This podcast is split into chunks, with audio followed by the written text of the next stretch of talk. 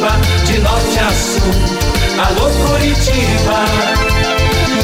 Renato Gaúcho no ar.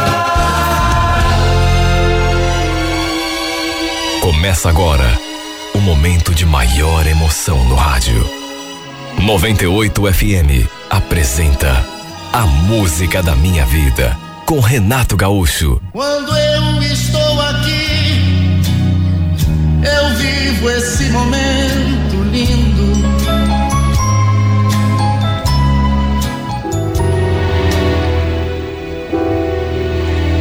No domingo, a gente tinha o costume de ficar em casa mesmo, assistindo filme na televisão ou qualquer outro programa. Era muito raro a gente sair.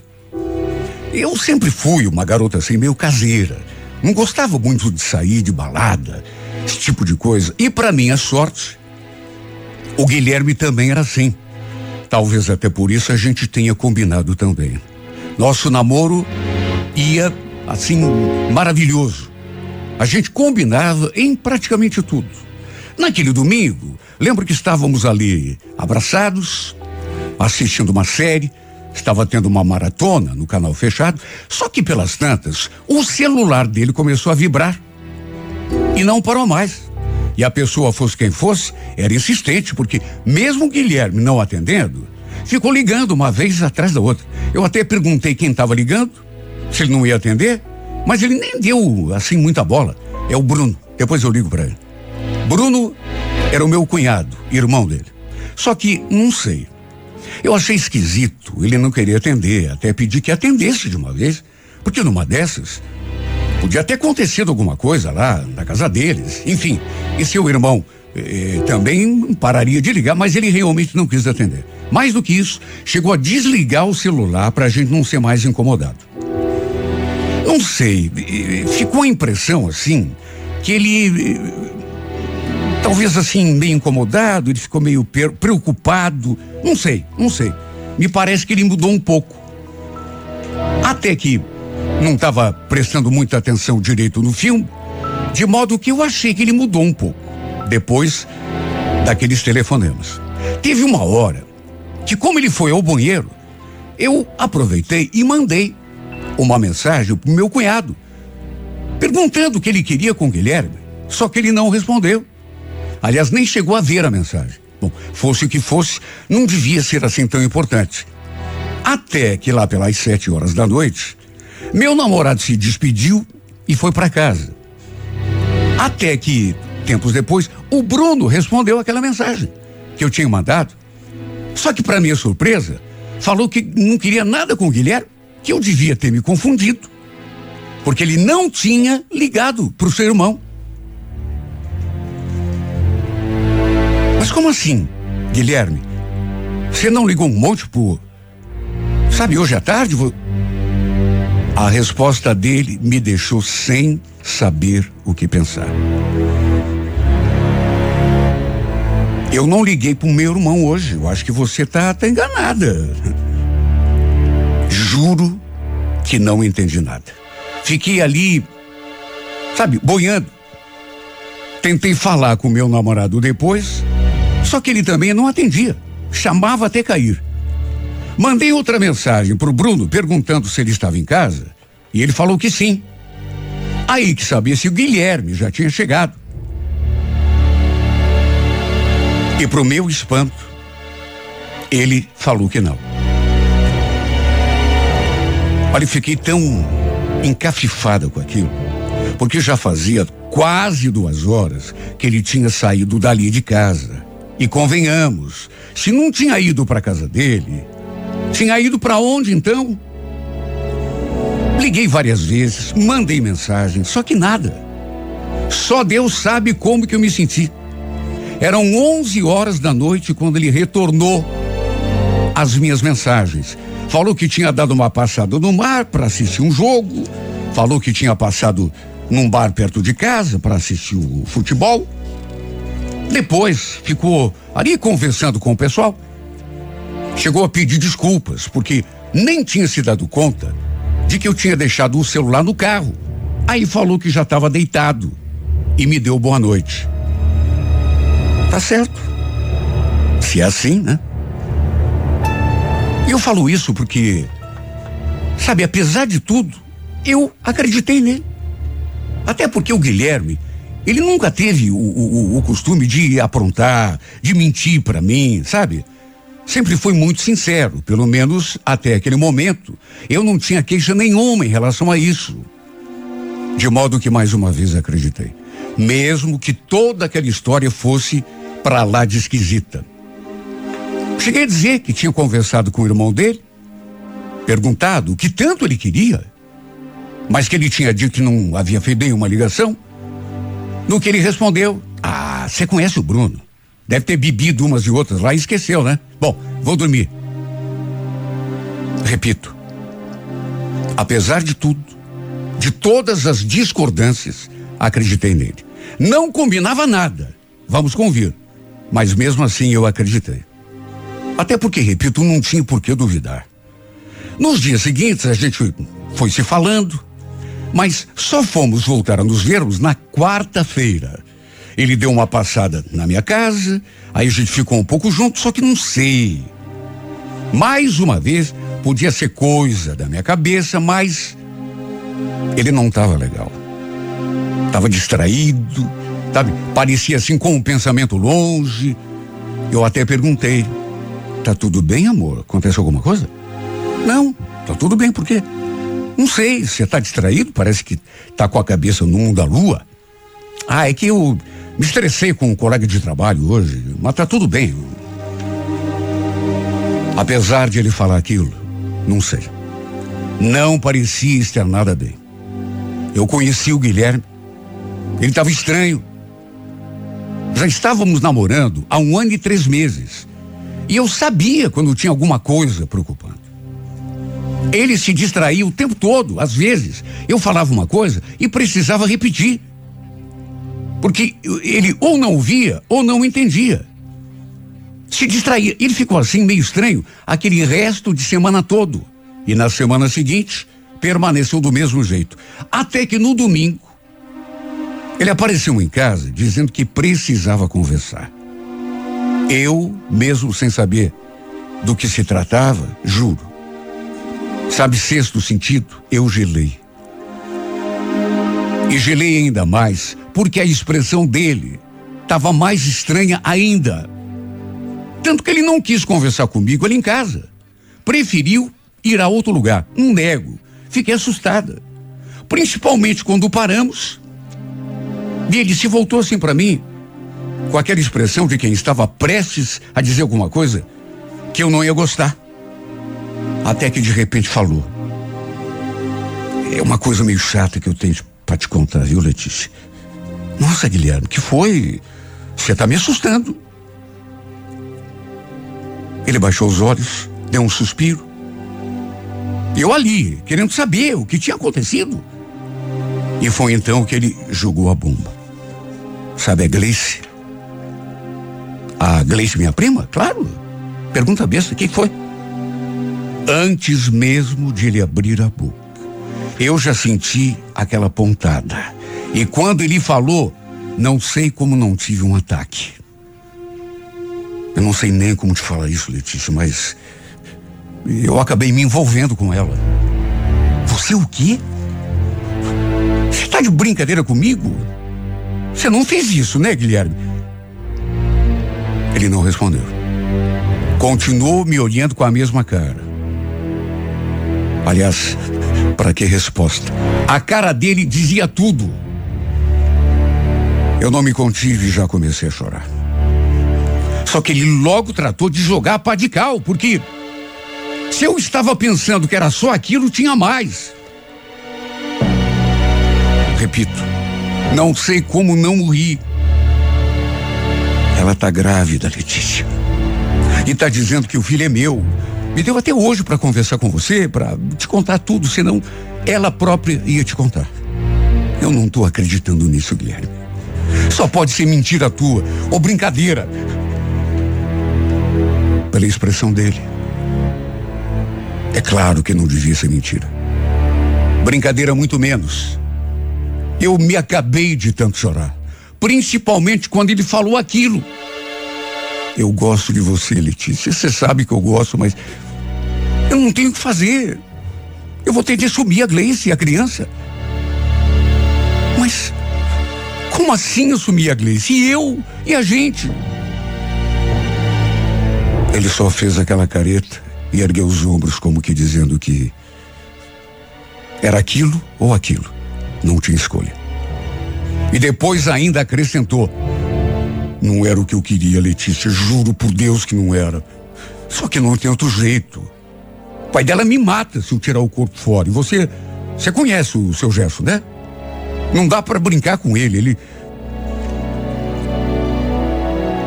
Só me diga uma coisa. Você sente alguma coisa por ela? Você gosta mais dela do que de mim? Fala isso, me olhando aqui nos meus olhos.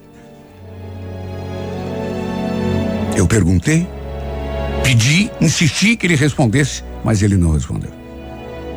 Como também ficou em silêncio quando eu perguntei como ele havia tido coragem de fazer aquilo comigo, me trair com a minha própria prima. Aliás, essa menina ia se ver comigo. Eu ainda ia acertar as contas com aquele infeliz. Resumo: ele terminou comigo. Porque, segundo ele mesmo não tinha opção, teria de assumir minha prima e a criança, do contrário, meu tio o esfolaria vivo. E o pior de tudo é que o tio era do tipo que não perdia viagem. Ali onde a gente morava, todo mundo tinha uma espécie assim de medo dele, por ser um homem assim meio mal encarado. Depois do que houve, eu acabei tirando as minhas próprias conclusões. Aquele dia, quando ele estava em casa, a gente ali assistindo aquele filme, aí não paravam de ligar pro celular. É claro que não devia ser o irmão dele. Era mentira. Era aquela sem vergonha da minha prima mas eu tenho certeza que era. E ele devia ter ficado com ela até tarde da noite. Falou que tinha ficado no bar, que tinha esquecido o telefone no carro. Pois sim. Mentira. Como eu fui boba, meu Deus. Sabe Deus, desde quando os dois já deviam estar de casa. Aí eu fiquei devastada com a traição e com o fim do nosso namoro. Em casa, quando eu contei, todo mundo ficou horrorizado. Até minha mãe chegou a bater boca com a tia, por minha causa. As duas acabaram discutindo feio por telefone. Minha mãe simplesmente detonou a atitude da minha prima. E vamos convir, né? Nem poderia ser diferente. Eu acabei fazendo o mesmo depois com a infeliz da Gleice. E olha, ainda bem que a discussão se deu por telefone. Porque se essa mulher estivesse diante de mim, eu acho que faria um estrago na cara dela. Na verdade, eu queria ter ido até lá. Foi a minha mãe que não deixou. Mesmo assim, eu soube depois que ela andava falando um monte de mim. Só Deus sabe a minha raiva. A vontade que eu senti de esganar aquela criatura. Se fazia de amiga, minha prima do coração, quando na verdade estava me enganando.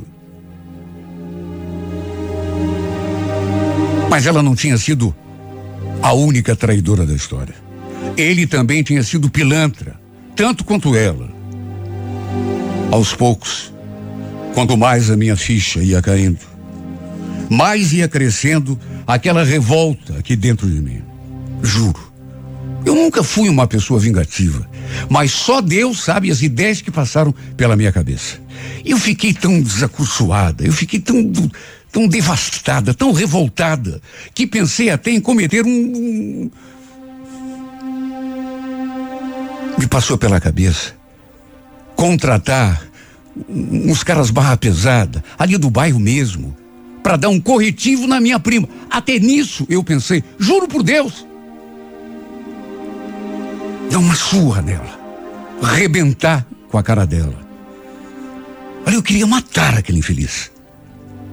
Por ela ter se atravessado no meu caminho, sabendo que eu gostava dele. Eu ficava imaginando os dois juntos, Ela e o Guilherme, e só eu sei como me sentia. Será que ele fazia amor com ela como fazia comigo? Até nisso eu pensava. Pensava e me torturava. Será que ele gostava de fazer amor com ela? Mais do que gostava de fazer comigo? Eu entrava em parafuso só de pensar nessas coisas. E sentia muita raiva dele também. Ele não podia ter me traído. Ainda menos com a minha prima. E repito, quanto mais eu remoía, mais revoltado eu ficava. Mais aquele sentimento de vingança ia se apoderando de mim, juro.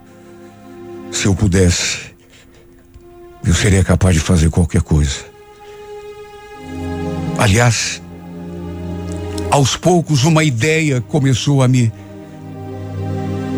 Eu pensava nisso direto. Depois que a ideia se instalou na minha cabeça, eu pensava nisso direto o tempo todo em me vingar. E me vingar de um jeito que, olha, eu acho que não teria vingança mais perfeita. Eu não sei de onde que saiu, sabe que entrou na minha cabeça essa, eu acho que eu acho que assisti algum filme, alguma coisa, li algum livro, alguma coisa lá no meu subconsciente deve ter ficado marcado a gente sabe que esse tipo de coisa acontece de vez em quando. Volta e meia se ouve a notícia na televisão, no rádio. E aquela ideia começou a se apoderar de mim. Eu queria decepar o seu sexo. Eu queria cortar aquilo que ele usava para ter prazer com ela. No começo, até eu me assustei de mim. Sabe? Meu Deus, será que eu estou ficando louca?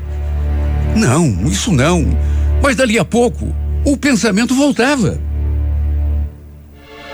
E repito, quanto mais eu pensava nos dois juntos, quem sabe transando, em algum motel barato por aí, mais revoltado eu ficava e mais aquele sentimento de vingança ia tomando conta de mim. Eu pensava nisso direto. Seria a vingança perfeita. Eu só queria ver o que os dois fariam se eu de decepasse o brinquedinho do Guilherme. Será que ela ia querer ficar com ele? Certeza que não. E ele também não ia trair mais ninguém.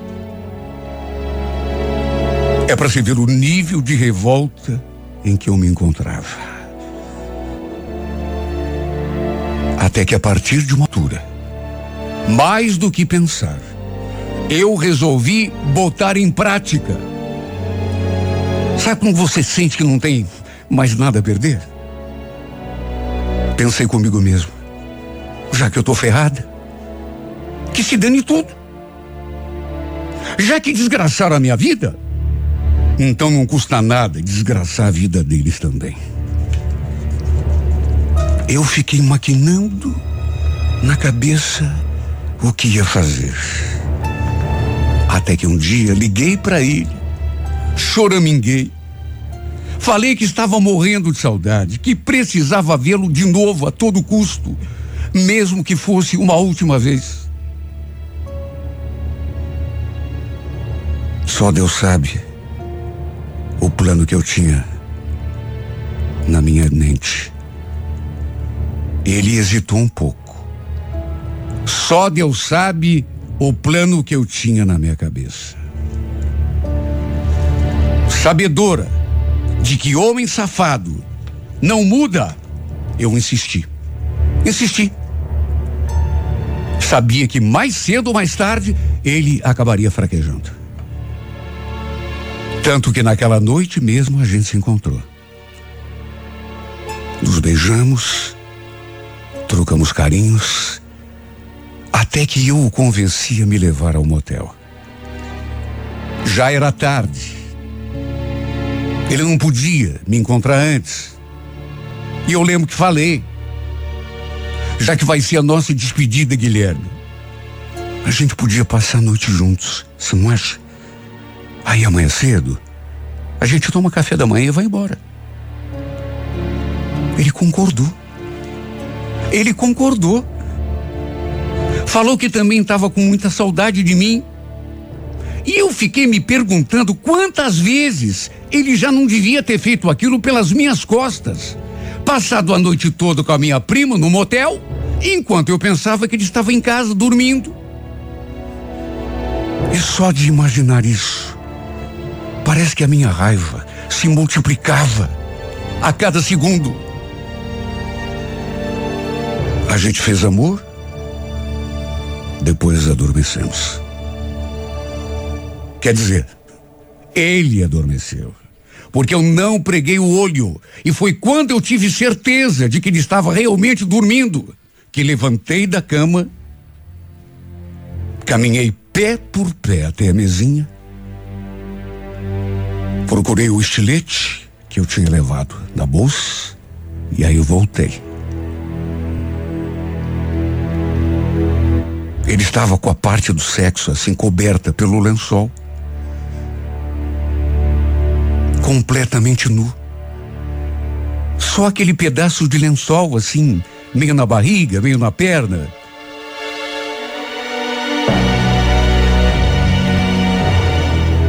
Olha, eu cheguei a pegar o sexo dele na minha mão. Na outra mão, o estilete aquela raiva, aquela revolta. Nunca mais você vai me trair. Nunca mais você vai trair ninguém nessa vida. Nunca mais aquela infeliz da minha prima vai ter o gostinho de deitar com você e ter prazer. Isso eu prometo.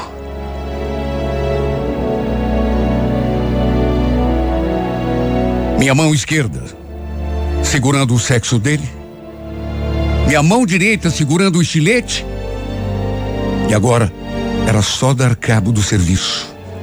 Passar o estilete sem dó nem piedade. Seria a vingança perfeita. Cheguei a encostar o estilete assim, na sua pele, para ver se ele não acordava, até para ter tempo de fazer o serviço completo. Eu tremia, eu suava. Senti até dor na minha barriga naquela hora. Se eu fizesse aquilo, ele nunca mais ia me trair. Nem a mim, nem a ninguém. Nem a Gleice seria feliz do lado dele. Até porque, depois, acho que não ia mais querer ficar com ele. Tanta coisa passou pela minha cabeça naqueles poucos segundos. A minha mão tremendo, sentindo o gelado daquele estilete. Numa fração de segundo. A nossa história passou na tela da minha memória como se fosse um filme. Lembrei dos nossos planos, pensei até nos filhos que a gente planejava ter. Filho que agora ele teria não comigo, mas com ela, com uma das mãos. Eu segurava o sexo dele e com a outra aquele estilete. Era só ter um pouquinho de coragem para dar cabo daquele serviço. Decepar o seu passarinho sem dó. Eu tremia, sentia até pontadas na barriga. Seria a vingança perfeita. Eu estive a ponto de dar cabo do serviço. Na verdade, eu já tinha feito aquilo na tela da, do meu pensamento milhares de vezes. Só que na hora, não sei o que houve comigo, mas. Eu fui perdendo a coragem. Peguei aquele estilete. Fiquei até com medo, cheguei a tirar no chão aquela coisa gelada que eu tensionava. Depois peguei ele de volta e tremendo dos pés à cabeça. Guardei o estilete na bolsa. E voltei ali para a cama. A seu lado. E comecei a chorar. E foi um choro tão compulsivo, foi um choro tão sentido, que o Guilherme acabou acordando. Coitado. Nem sonho ele podia imaginar o que esteve a ponto de acontecer. Eu estava me sentindo tão mal. Que quando ele me abraçou para me consolar, para ver se eu parava de chorar, eu eu comecei a soluçar gaguejar tudo ao mesmo tempo. Guilherme, me perdoa, por favor, perdoa. Mas o que que houve?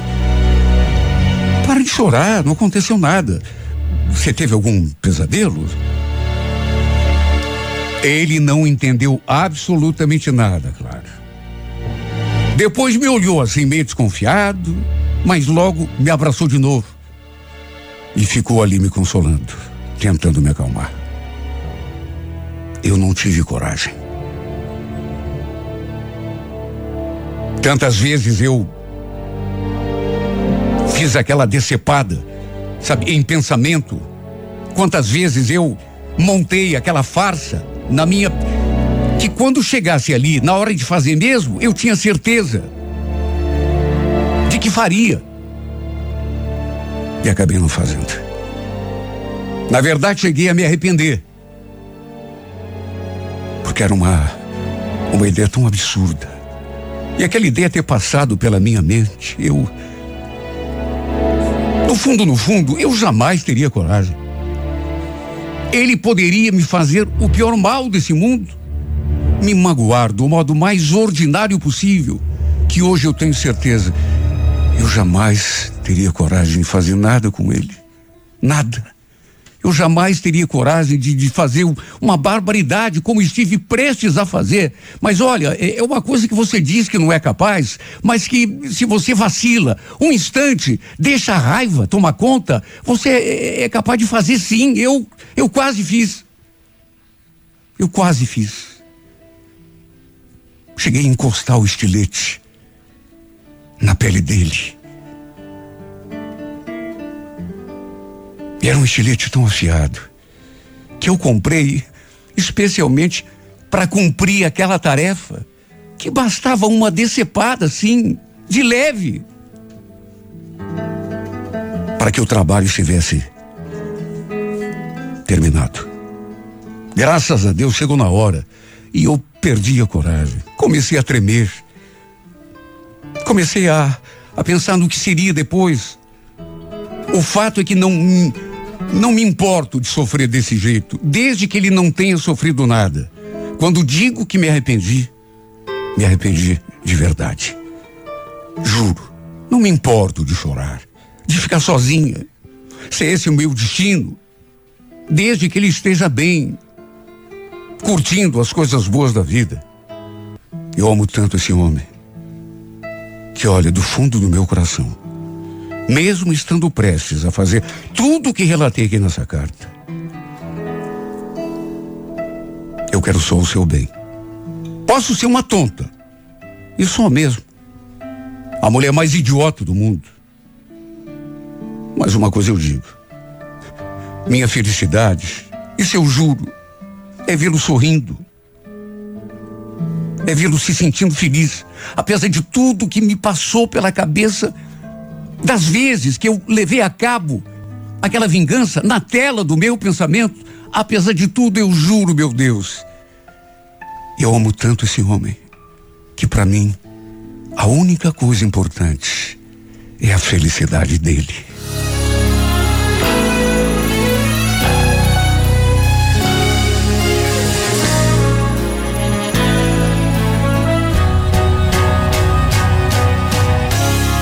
Eu sei que vou sofrer um tempo, é natural. Não é assim que some. Primeiro eu acordasse amanhã, sem lembrar de nada, nem seu nome. Difícil vai ser te encontrar. E fingir que estou bem, que não ia valer. E assim naturalmente pra você não ver. E dentro dos meus olhos reflete você. Será que eu vou conseguir? Sorrir com o coração chorando. você me abraçar, eu vou fingir que tô sonhando. Por um segundo acreditar que a gente ainda tá namorando. Toda vez que eu tento te esquecer, me lembro mais. E tudo que eu faço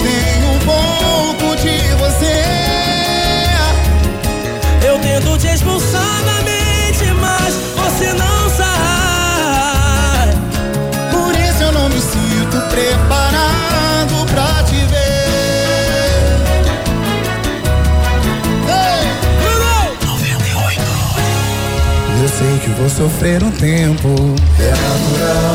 Não é assim que some. Quem eu acordasse amanhã, sem lembrar de nada, nem seu nome. Difícil vai ser te encontrar. E fingir que estou bem, que não me abalei. Agir naturalmente pra você não ver. E dentro dos meus olhos reflete você. Será que eu vou conseguir coração chorando?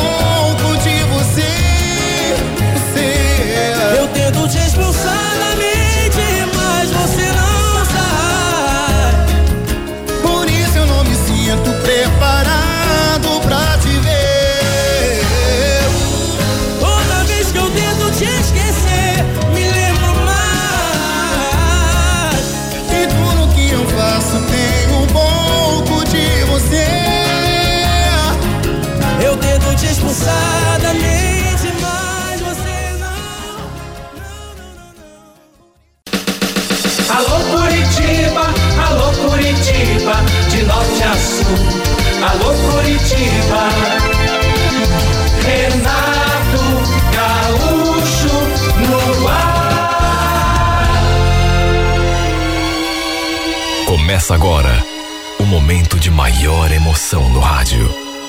98 FM apresenta A Música da Minha Vida com Renato Gaúcho. Quando eu estou aqui, eu vivo esse momento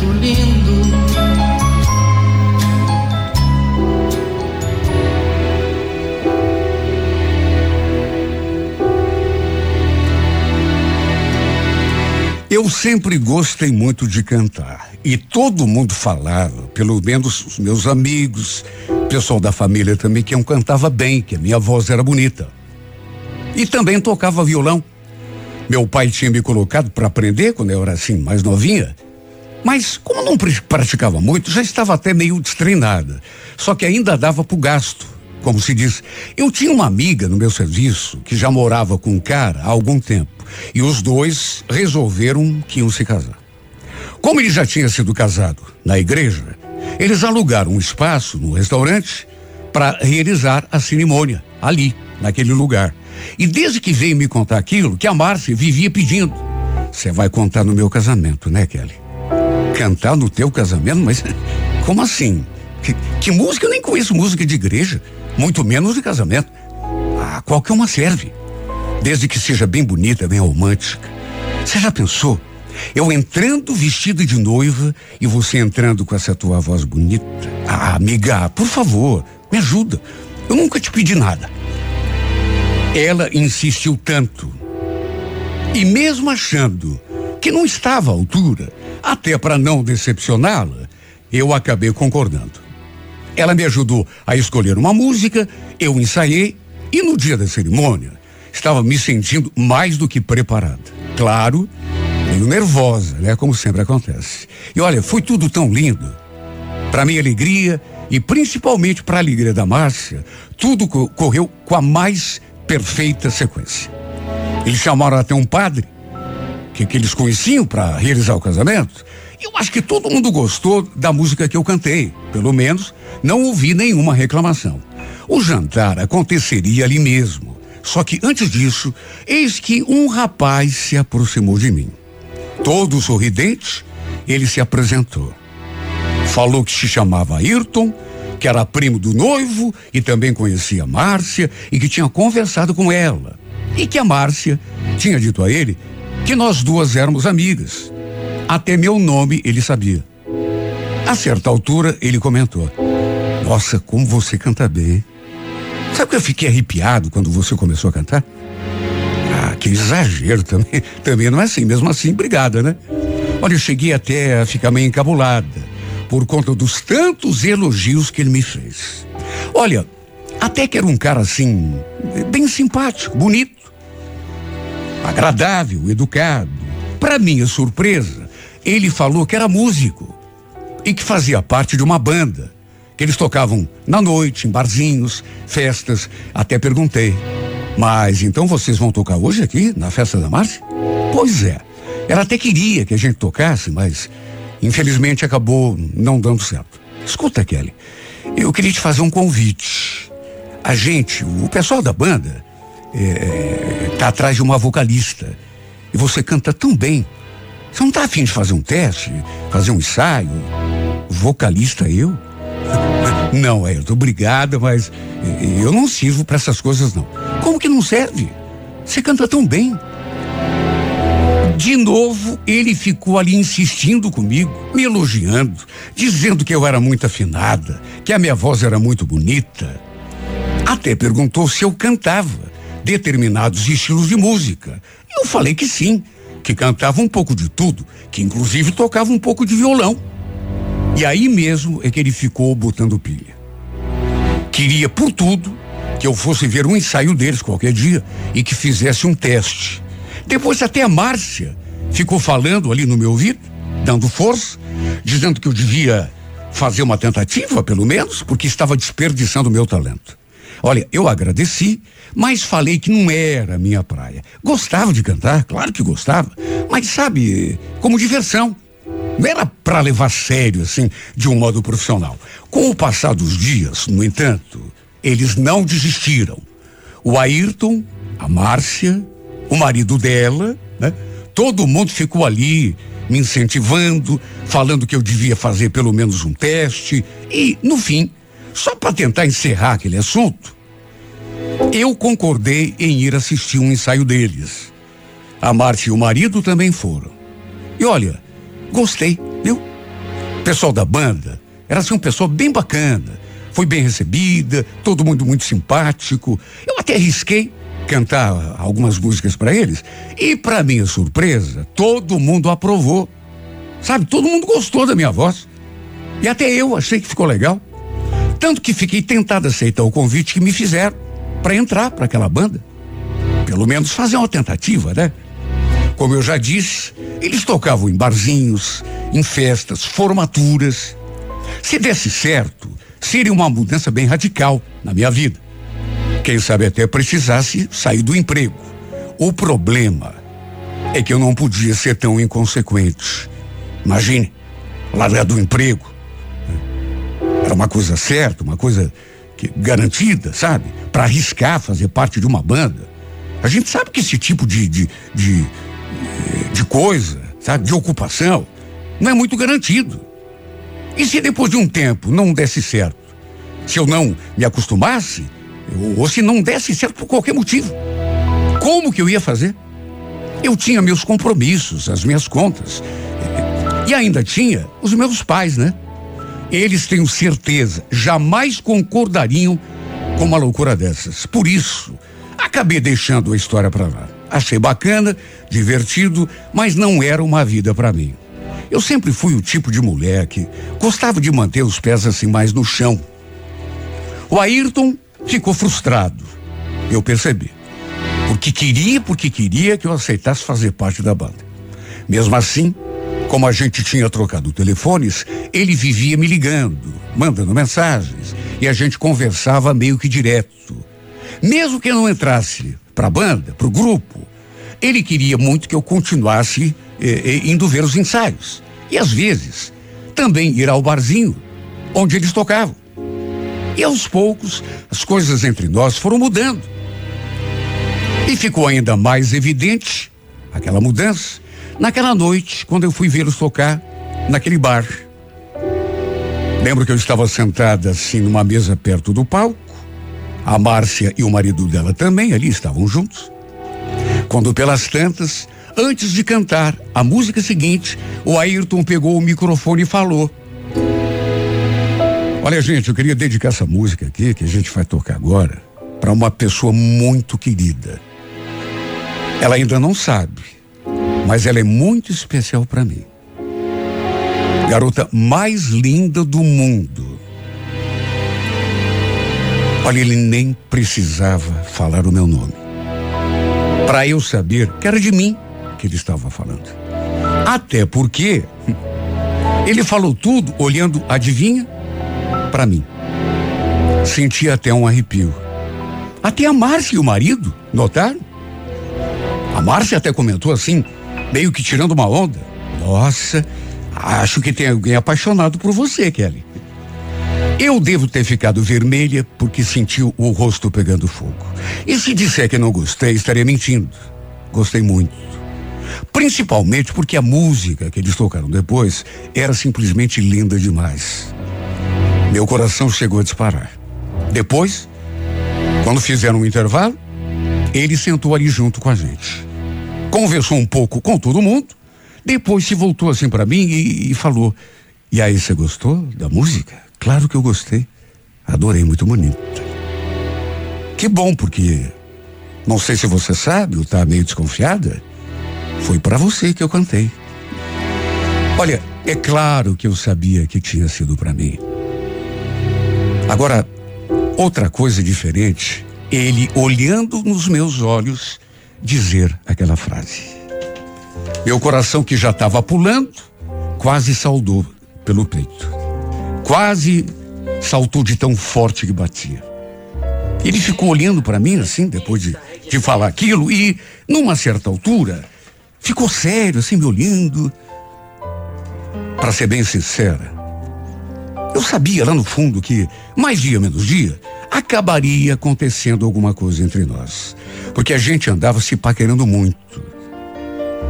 Confesso que já queria beijá-lo fazia muito tempo. Estava só esperando pela iniciativa dele.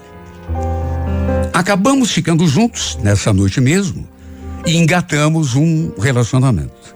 Quando contei para Márcia, ela falou que já sabia que ele estava de a, a fim de mim fazia tempo e que torcia para que a gente ficasse junto. O fato é que começamos a namorar.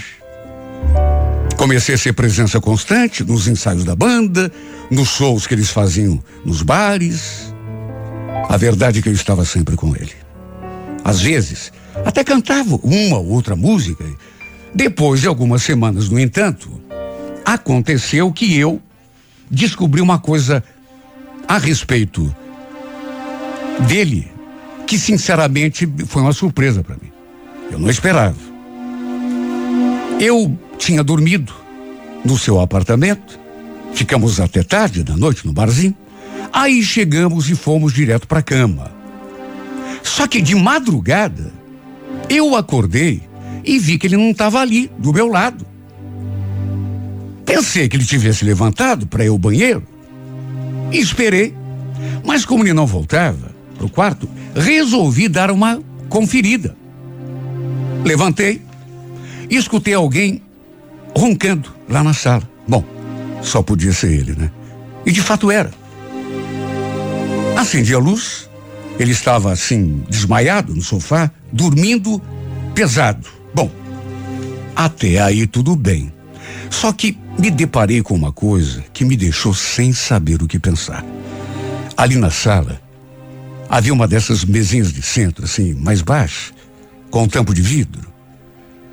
E de repente eu vi aquela coisa branca, assim, sobre o tampo. Aquela carreirinha de pó. E mesmo eu nunca tenha tido esse vício, naturalmente que não sou boba, e logo percebi do que se tratava. Gelei dos pés à cabeça. Era cocaína. Eu nunca tinha usado essa porcaria na minha vida. Aliás, nem cigarro eu Eu nunca tive eh, nenhuma espécie de vício. Mas de todo modo, convenhamos, né? Não era preciso ser muito esperta para saber do que se tratava. Era droga, juro. Apesar de já estarmos juntos há algum tempo, eu não fazia ideia de que ele usava droga. Até porque ele usava escondido, pelo menos de mim, né? Tínhamos ido para a cama juntos. Aí ele levantou de madrugada para fazer uso daquela porcaria. Olha, aquilo me deixou tão decepcionada, tão atônita, que eu não consigo nem explicar. Até tentei acordá-lo, mas quem disse que ele acordou? Fiquei olhando aquela porcaria branca ali sobre a mesinha, depois olhava para ele ali naquela situação, e a única vontade que eu sentia era de chorar. Meu Deus, só podia ser um pesadelo. Como o dia já estava quase amanhecendo, tomei um banho, me arrumei, deixei o café pronto e fui embora. Ele, no momento em que eu saí, continuava deitado do mesmo jeito naquele sofá. Enquanto esperava o ônibus no ponto, cheguei a chorar em silêncio. Não sei dizer o que se passou comigo. Me bateu um aperto. Meu Deus, ele usava drogas e eu não sabia, nunca tinha sequer desconfiado. Eu sinceramente não podia imaginar. Depois até conversei com a Márcia.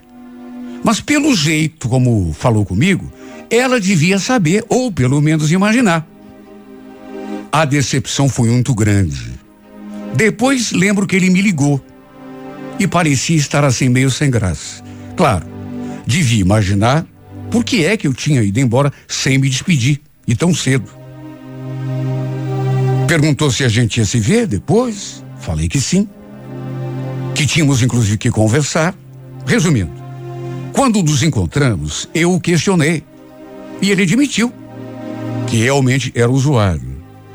E vendo a minha decepção, ele chegou a dizer: Kelly, me perdoa, eu, não devia ter usado nada com você lá em casa. Eu te prometo que nunca mais isso vai acontecer, tá bom? Olha, Ayrton, não é uma questão de eu estar lá ou não estar. Você devia era nunca mais usar isso. Você não sabe que isso mata a pessoa? Eu nunca imaginei que você Desculpa, amor, eu, estou tentando parar, juro.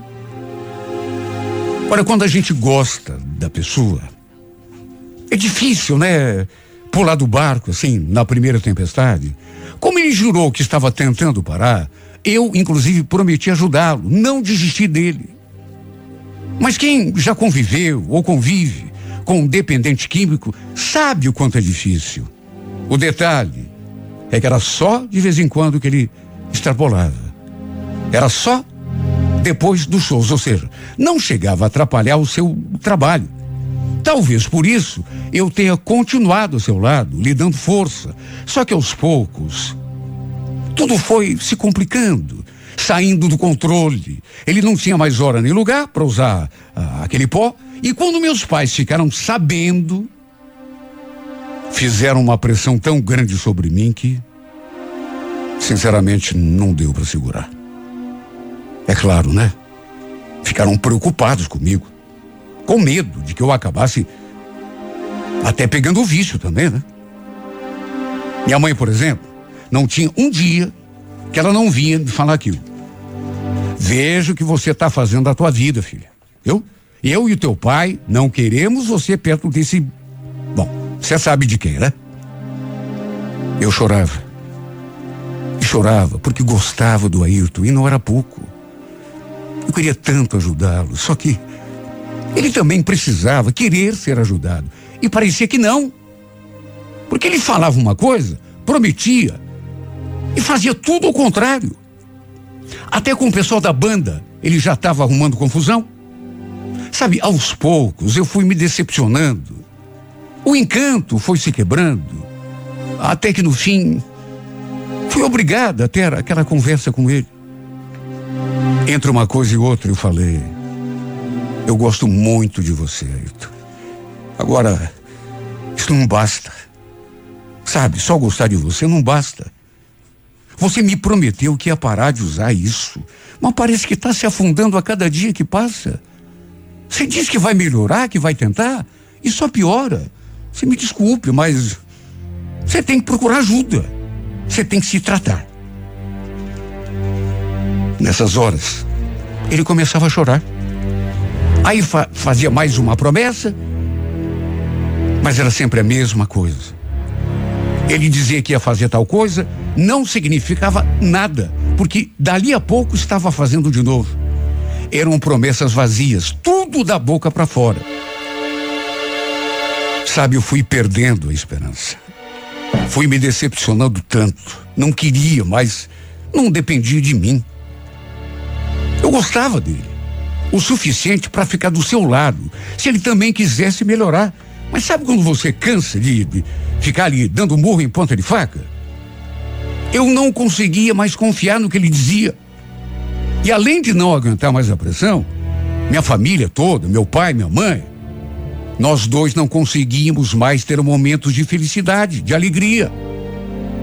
Chegou num ponto que eu decidi me afastar. Não queria, mas precisava. Pelo visto, ele queria se destruir. Depois da decisão tomada, ele ainda ficou um monte no meu pé. Numa ocasião em que eu estive ali em casa, ele chegou a bater boca com o meu pai, porque chegou de madrugada, chapado, naturalmente, com a cabeça cheia de droga, e começou a berrar. Meu pai, coitado, teve de se levantar e ir lá bater boca com, com ele. Até ameaçou chamar a polícia se ele não fosse embora. Sabe, não dava para entender como as coisas tinham chegado àquele ponto. Eu ficava lembrando do dia quando a gente se conheceu. Quando ele se aproximou de mim no casamento da minha amiga, elogiando a minha voz, me convidando para fazer parte lá do grupo. Sabe? Não dava para prever que ele fosse usuário e já estivesse naquela situação. Não era a imagem que ele passava.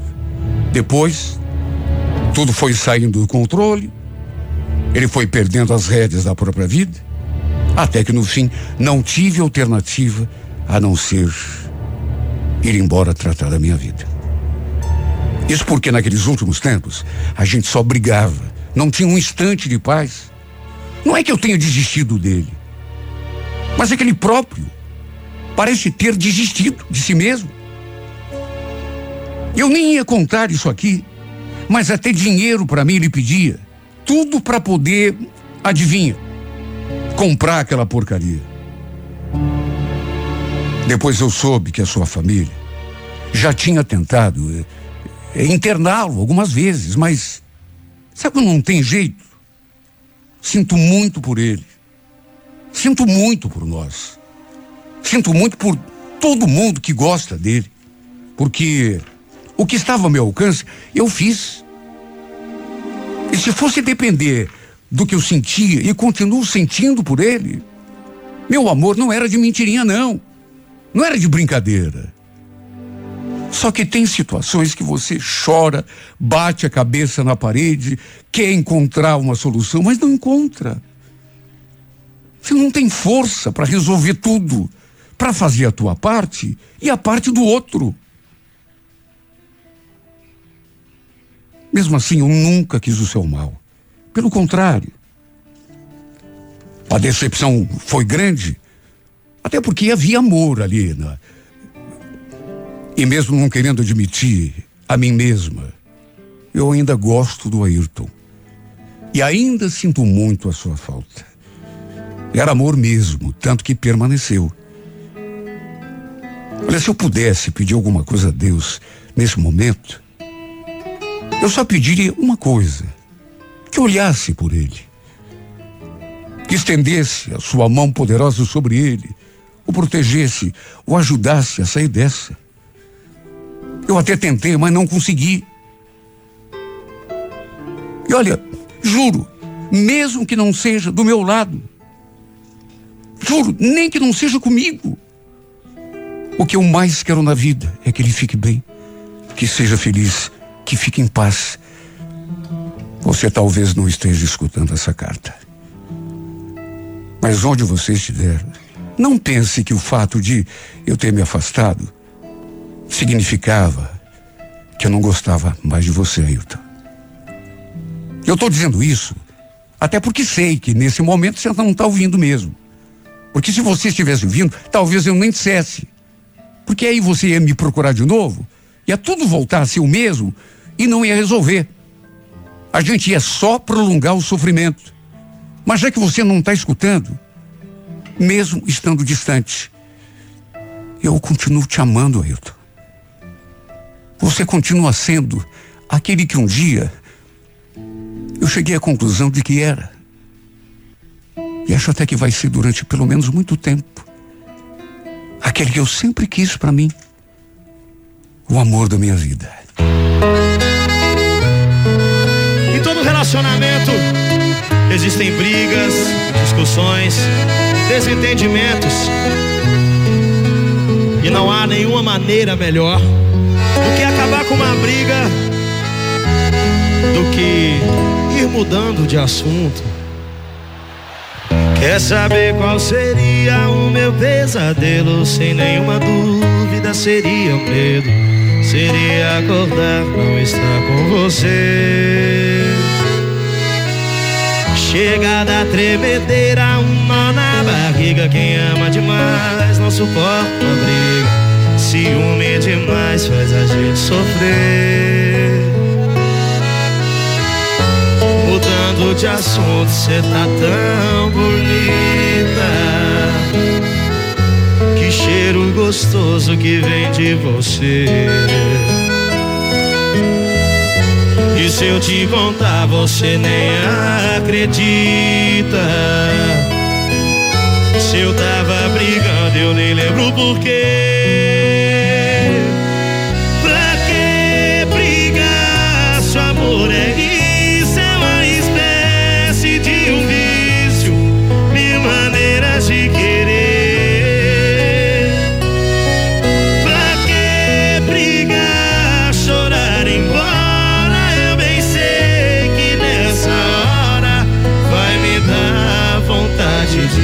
Você. 98. Mudando de assunto, cê tá tão bonita.